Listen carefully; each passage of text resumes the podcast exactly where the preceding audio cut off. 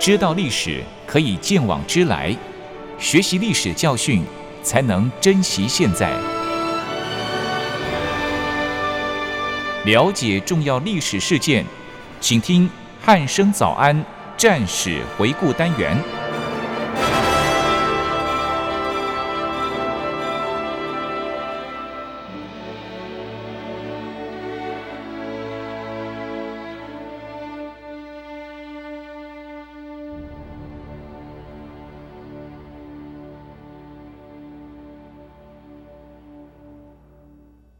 各位听众朋友，您好，欢迎收听今天的战史回顾单元，我是易明。今天邀请到国防大学的傅明正老师来到节目当中，老师你好。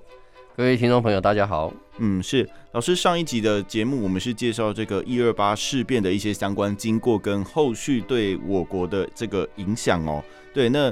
今天主要是要介绍这个有关于热河跟长城抗战前后的相关历史。那其实上一集的节目也有稍微提到一些啦。那那在介绍之前，是不是先请老师针对上一次的九一八还有一二八这两次的事变做一个简单的概述，帮我们听众朋友复习一下？那另外，老师是不是在这两次的事变中发现中共其实一直在趁兵作乱？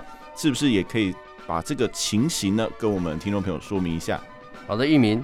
那其实，在这个时期呢，中国确实是一直在啊趁兵作乱。是，而且呢，在这个作乱的氛围也遍及了整个中国地区。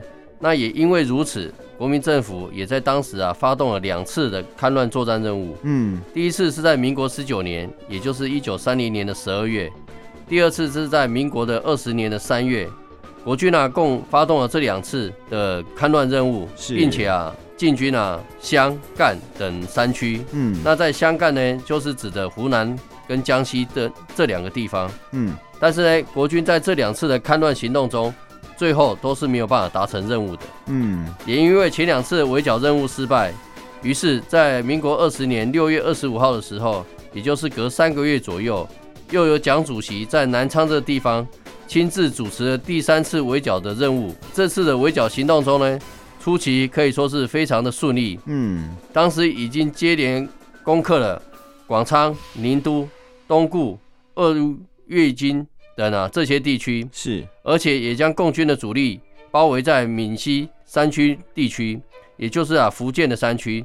那正当国军要迎接最后的胜利时候，却万万没有想到，日军在这个时间点突然对我们发动了九一八事变。那九一八事变。相信在上次的节目中也跟各位啊详细的说明了，嗯，这边啊就不加以描述了。那因为在日本这次的烧鸟事件，在这个时间点迫使着国军必须要重新抽调部队向北实施布防。是，此时呢，共军却利用这个空档的时机，开始对国军啊实施反攻的作战，而让啊赣南的各地纷纷的。沦陷，进而威胁到南昌这个地区。嗯，还不仅如此，同时中共又利用了抗日的名义这个借口，开始鼓舞煽动、北平、上海、南京的学生，让这些地区的学生纷纷的负荆请愿。是，还一直诽谤政府，并且殴伤了外交部会的首长。那我们想想，当时国内的这个状况，已经让中苏陷入了内外都相当的困惑之中了。嗯。再来，中共的九在九一八事变之后，又趁着一二八事变的争端，选在国军与日本在上海地区实施交战的时候，又再度的作怪。以当时日本轻重权衡的状况之下，说真的，根本就没有闲暇的时间去再管中共的事了。嗯，没想到中共在这时候又利用这个时机点，开始扩大了在湖南、江西、广东、福建等地区。并且在瑞金成立了苏维埃临时中央政府。嗯，除此之外，中共也在豫、鄂、皖等地区啊，与冀勋、鄂中、鄂西，还有啊湘东、赣西等部队的相互联系之下，想要企图包围武汉这个地区。在这一个时期呢，中共的骚扰范围已经遍及了。快将近七个省之多，是在当时赤化的面积大概已经达到了二十万公里左右。嗯，这个赤化行动，我们可以说是像燎原之火一样一发不可收拾。因此，中共真的是在趁兵作乱。嗯，是在当时，中国也真是处于一个安内攘外的时空背景之下。嗯，是，其实老师刚介绍了这个九一八跟一二八两次事变的这个相关的概述，那其实真的，诶、欸，应该说日军来的巧嘛，对，就是刚刚好就在那个很关键的时间点，他就突然的发动了一些相关的事变，那中共。也可以说是他们把握了机会啦，双方都看破好机。对对对对，看，换句话讲，就是他有看到这个机会。对对对，非常好的时机点哦，然后就开始了他们的作乱哦，跟做大。对，那其实当时我国的政府也如同老师所说的，其实是面临了这个安内攘外的相关问题哦。那接下来是不是请老师跟听众朋友说明一下，当时政府下了这样安内攘外的决策的原因，还有它的过程呢？好的，那当时蒋委员长经历了上述所说的九一八及啊一二八事变以后，可以说经过这两次的事变，给予国民政府是一个相当惨痛的经验，嗯，也付出了相当惨痛的代价，是，也给了委员长很大的烦恼，因为在这两次事变中，中共啊都趁机的扩大自己的版图，搞得全国上下都啊民不聊生，国军呢也因为这个因素。根本就很难尽全力的去抵抗日军的侵略行为。是，那在当时确实可以说，国民政府是处于两面作战、两面受敌的情况。嗯，也因此，在民国二十一年的六月九号，国民政府选在庐山召开了五省剿匪会议，并且宣布了攘外并先安内的这个政策。嗯，那委员长在五匪剿匪会议的谈话之中呢，引述了历史的教训，主要是让豫皖鄂。赣吉啊湘这五省的军政首长都能够了解到安内攘外的政策及啊国家兴亡的重要性，不要再像历史一样的重演。嗯，那除了刚刚的会议之外，其实也在同年的十二月十四日又召开了一次内政会议。那在这一次的会议，主要是指出安内攘外政策的意义与效用。嗯，怎么说呢？这一次的会议中，主要是强调强调什么？他强调。假如我国在内政上能够保持社会安宁的话，就有充足的力气运用在国家建设上。嗯，一旦国家建设完成，便可增强国防的力量。嗯，我国在军事上有了进步，相对的就避免了内外同时受敌，这样就能够集中全力解决外汇的问题上。因此，在安内攘外的政策上，必须评定最具危害的内乱的问题。是，那上述这些。攘外必先安内的政策，说真的，非常适用于在当时的中国的情势上。于是，国民政府就任命了委员长为这次的豫鄂皖三省的剿匪总司令。嗯，蒋委员长同时也在这个险峻的环境下，也就下定决心，先从豫、鄂、皖这三个省份的共军开始实施促清。嗯，一直到了民国二十一年的十一月，国军就纷纷的击溃了豫、鄂、皖。这个边区的共军，让他们慢慢的败退到川北的地区，那贺龙的部队也就此被逼迫到贺丰附近。可以说，在当时安内的这个政策，真的就快要完成了。嗯，是。那其实老师刚才也为我们讲解了这个攘外并先安内的政策，那也介绍了蒋委员长他在民国二十一年六月九号选在了这个庐山召开五省的剿匪会议哦，那也将共军击溃于河南、湖北以及安徽的边区。但显然历史证实，共军其实并没有遭到全灭哦，因为以我们现代的角度来看是这样子啊。那中间到底发生了什么样的事情呢？而一鸣，你说的一点都没有错哈，确实在与共军的整个作战经过中啊，确实发生了一些事情跟状况，而这件事情呢，也间接的影响啊整个局势。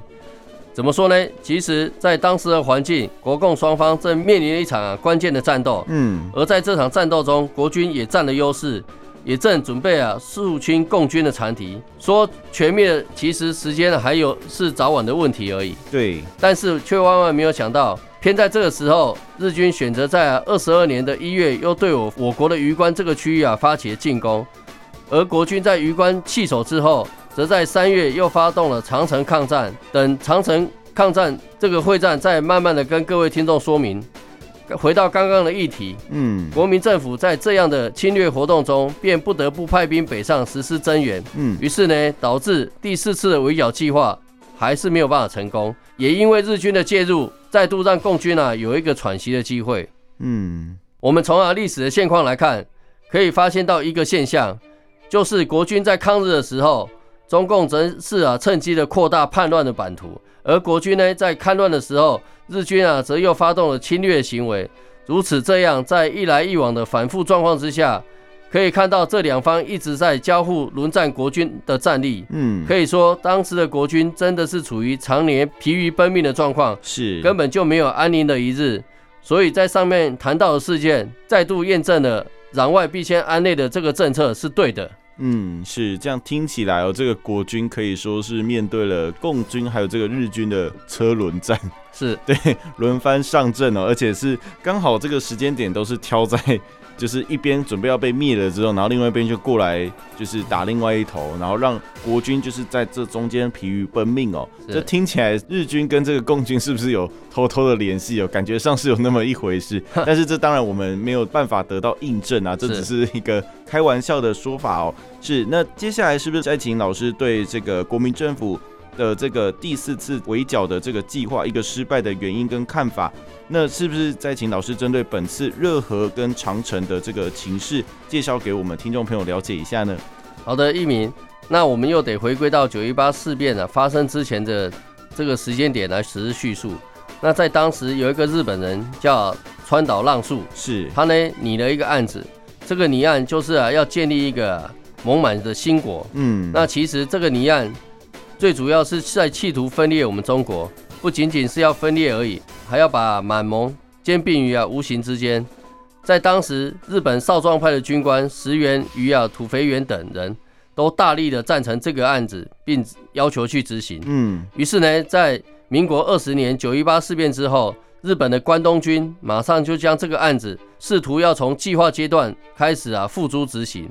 那首先，日军啊则先收买我国啊不肖的华人。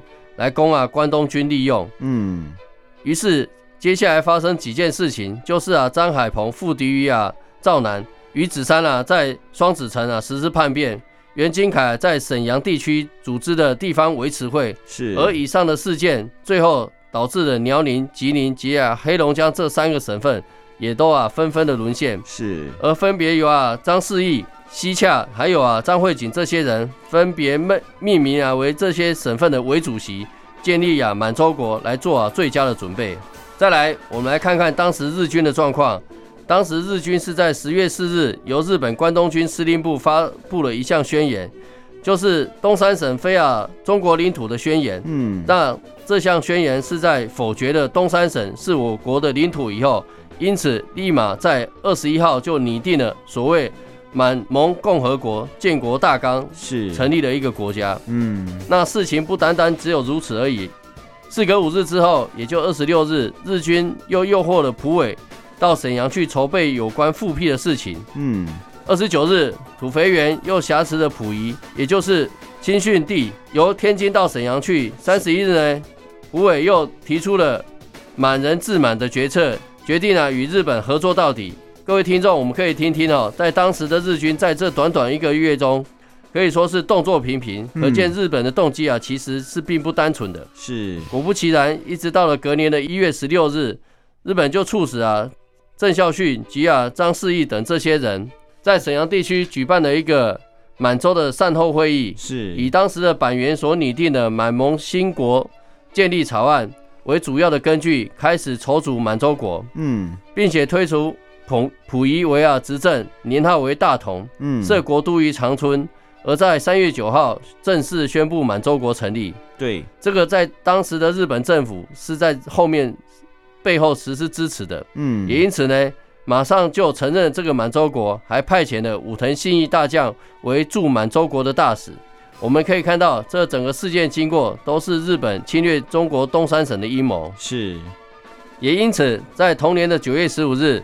武藤信义大使及啊伪满总理郑孝胥签订了日满协议书，嗯，所有的东北的实质权益都落完全落入了日本手中，是。而日本的军阀在此就以伪满作为啊侵华的基地，开始入侵了热河与长城地区，可说是相当的可恶。嗯，是这个日本在这个九一八事变之前可以说是动作频频哦，那甚至还成立了这个。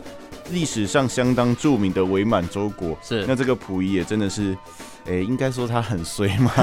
对，其实，在历史上，以现代的角度来看啊，他真的蛮可怜的，因为他即位了，我记得有三次吧，是 对，然后每一次都被退位退掉，而且都不是他自愿要去称帝的，都是别人帮他的。那这样听起来，他其实也是蛮可怜的。那当然，日本的目的当然不是为了让他复辟啦，当然是为了他要侵入这个中国来做的准备哦。是对，那其实老师刚才也大致的说明一下当时在开战之前的一些情势哦。那请问老师，除了上述的事件之外，还有没有其他的事情可以跟听众分享的呢？哎，一鸣，其实我们刚刚大部分都提到九一八事变哦，但是除了九一八事变之外，还有受到一二八事变的影响哦。嗯，怎么说呢？当时国共双方在淞沪停战之后，当时在上海的日军就赶紧把部队调往了东北地区，是过去去增援东北的关东军。那日军当时就想要企图将东三省在中国的游击队全面的击溃，主要是为了巩固伪满政权。是，那日军进而就动用兵力，先后对马占山还有啊苏炳文这些义勇军啊发动攻势。那在当时，因为双方的兵力与战力，说真的，双方真的是过于悬殊，使得这些义勇军为了不被消灭。因此呢，就被迫退入苏联的国境之内，哦，或者前往长白山区，暂时的躲避日兵的日军的攻击。是，还有呢，就是这些义勇军在补给上也较为困难，因此战力也就逐渐的消衰退了，慢慢的转向内地。因此，日军也在这样的情况之下。他们认为后续已经没有无后顾之忧了，大家可以进取鱼关这个地区了。嗯，是，其实老师刚在刚刚的描述当中，也让我们知道说这个鱼关这个地方到底有多重要哦。是对。那接下来是不是再请老师介绍一下鱼关这个地区的作战经过，让我们听众朋友了解一下呢？好的，其实，在民国二十一年的时候，当时军事委员会的北平分会为了要统一掌握事权。因而设立了一个叫林勇勇警备司令部的单位。嗯，稍微跟各位介绍一下，这个单位底下有林榆、阜宁、昌黎、卢龙吉亚迁安等县市，还有设置都山设置局。在当时则任命啊步兵第九旅的旅长何柱国少将兼任啊司令。是这个单位成立之后，一直到民国二十二年，也就是一九三三年的一月一号晚上。日军的山海关守备队则诬赖中国驻军，说他们向临沂的日本守军投掷炸弹。嗯，那在当时呢，临勇警备司令部为了避免让这场军事冲突发生跟扩大，当下马上就下达命令，要求我国的军警尽速的退入城内之中，怕后续发生冲突。嗯，并且赶紧派员前往了解当前的状况。是。并持续与日军啊实施交涉，但是在交涉的同时，其实我军也已经做好应战的准备。嗯，因为日军的挑衅行为已经不是第一次了。是。那在这时候，日军则是提出榆关的南门应该改由日军来实施驻守。嗯，可以显见这是个无理的要求。对，并且还迫逼迫啊临榆的守军要求立即啊马上承认错误。没想到第二天的一大早，日军啊就。派出了步兵，以炮兵加起来大约三千多人的部队，还在航空队的支援下，向临沂这个区域啊发起了攻击。嗯，但是我守军步兵第九旅第六两六团给予击退。嗯，一直到第三天的早上十点左右，日军又在以陆军、海军及啊航空的联合作战之下，再度向临沂城发起猛攻。在当时，南门的守军是啊六两六团的第一营，嗯，他们与日军可以说是打得你死我活的。那国军在这个时候其实伤亡是相当的惨重，从营长也就是安德兴少校以下，几乎都是全部阵亡在战场，嗯，全部都为国捐躯了。是。后来日军将南门给攻破之后，六两六团的残破的部队，则在下午三点钟才突破重围，并向石河的右岸转进。这时候，鱼关才宣告沦陷。这在这时候，山海关才宣告被日军给拿下，进而夺企图啊夺取热河。嗯，是这场鱼关的这个作战经过，可以说是这个可可歌可泣的一场战役哦。对，就是这个六两六团的第一营几乎是全部阵亡在这个战场当中哦。对，那日军这个不合理的要求，其实也是以现在听起来也是蛮可怕的哦，就是。他们居然要求这个榆关的南门要改由日军来驻守，就是这个完完全全的就不合逻辑。对，真真的现在想起来就是觉得说，他们为什么有办法提出这种不合理的要求，还这么的理直气壮哦？其实听起来真是蛮，呃，以现在来讲就是蛮觉得他们真的蛮怪的。对。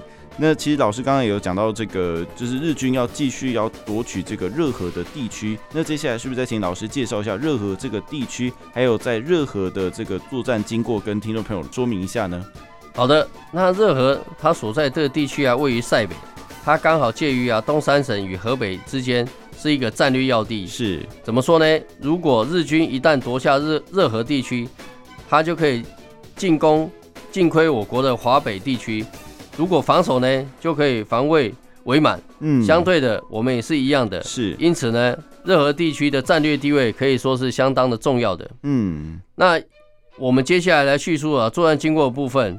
在当时，蒋委员长就预判日军必定会西进，因此特别电令给张学良，需要在热河地区实施征兵，又电令了给热河省的主席汤玉麟，应该要全力的实施防御。而当时的日军则选在进攻热河之前，日本的防务省、外务省又在一月二十一日宣布，满蒙与中国以长河为界，热河省为啊满洲国之一部。嗯，而又在二十三号时候，又向宣中国的外交部提出了备忘录，要求中国军要退出热河地区，并且划分长城附近的内外为中立的地区。嗯，同时他又指使伪满进兵热河的声明。也因此，张学良将军与啊汤玉麟将军等人就发表表示抗日的决心，呼吁全国啊须予以给予支援。嗯，那么我们来看当时的一个状况，日军在这次呢，他与余关作为对热河的作战枢轴。首先，日军啊先以第十四混合合成旅来威胁啊河北以东的地区。主要目的是把国军的部队牵制在河北这个地区。嗯，再来呢，他又与伪满的这个部队相互配合，以第六师团还有伪军，也就是啊张海鹏的部队作为北路，那第八师团则为东路，第十四混合合成旅团及啊伪军的部队呢作为南路。同时在二月二三日啊一起发动总攻击。是在此时呢。北路则往啊开鲁与赤泉的方向啊进攻，中路呢则向北票及啊朝阳的方向实施开打。嗯，南路这时候是指向宁南与宁园的这个地区。我们看这个作战场景，大致上是一个由北向南的一个左回旋的战术哦。是，这次的攻势是以承德为作战目标，但是呢，日军正当要与我军实施作战的时候，没有想到。热河主席却不战而退了，嗯，而让日军能够趁机长驱而入，约花了两个礼拜左右的时间，就要进了五百公里左右，是，可见当时的日军作战速度是非常的迅速。对，那也一直到了三月四号，日军就已经攻占了承德，这个时候宣告热河已经沦陷了，日军又趁势向长城的各路进攻，嗯，日军攻到这个时候。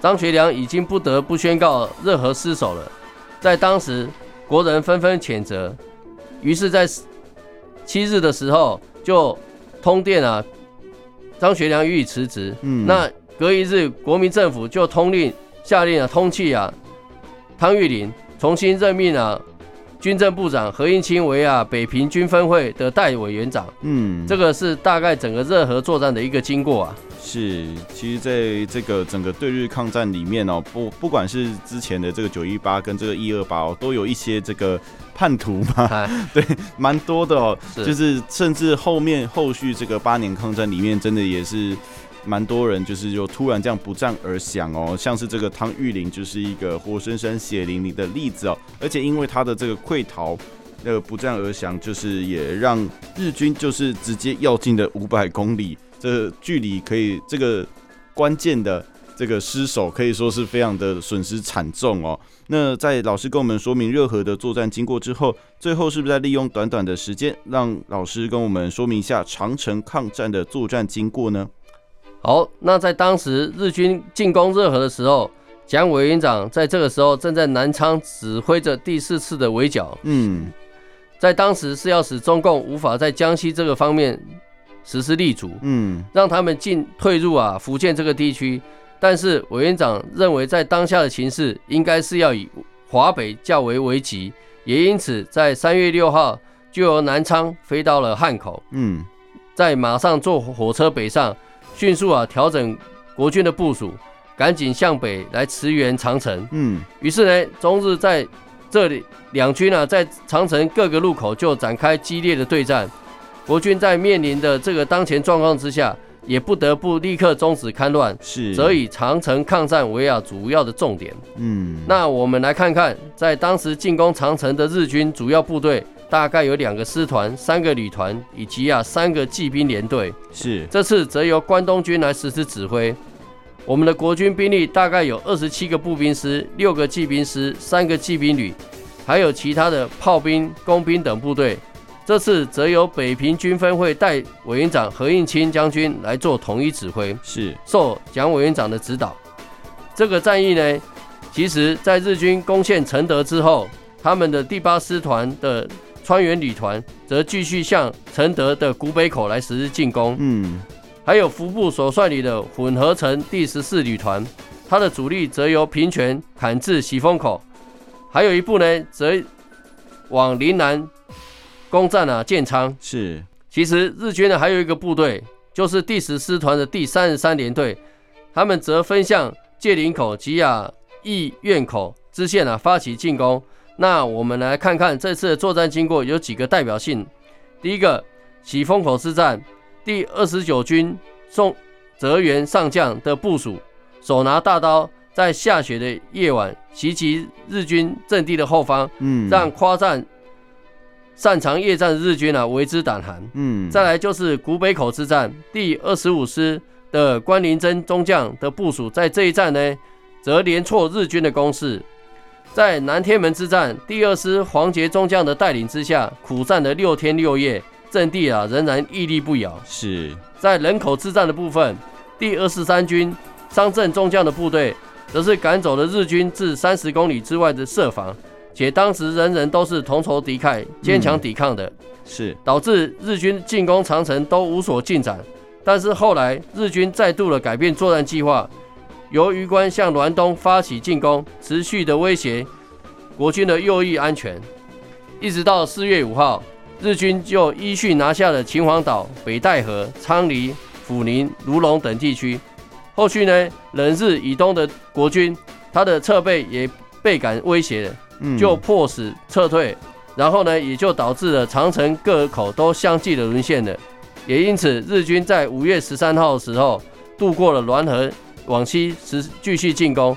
之后，栾州与宁河这两个地区也就纷纷沦陷。也这时候也让平军渐渐受到了日军的威胁了。嗯，是，其实这个长城地区的这些战斗，真的说是。打得非常的激烈哦，那其实我国的国军也是奋力的抵抗啦。那虽然最后在日军比较优势的这个兵火力之下呢，加上他们战术运用得当，那其实还是让这个长城地区就是失守了。那当然也让我们的这个呃平津地区呢受到了很大的威胁哦。是，嗯，那其实也就是其实今天这样整集讲下来呢，我真的觉得那个 不战而逃的这个。呃，这个刚刚讲的那个，对对，汤玉麟这个家伙真的是的确应该要通气啊。那不不知道他后续的这个下场是如何？那这有机会我们再跟老师再来聊聊这一段哦。是，好，那今天在经过这样老师的说明，相信各位听众朋友应该对这一段的历史有了相当程度的了解哦。好，那今天的战史回顾单元就到这里，我们下次再见喽，拜拜，谢谢各位听众。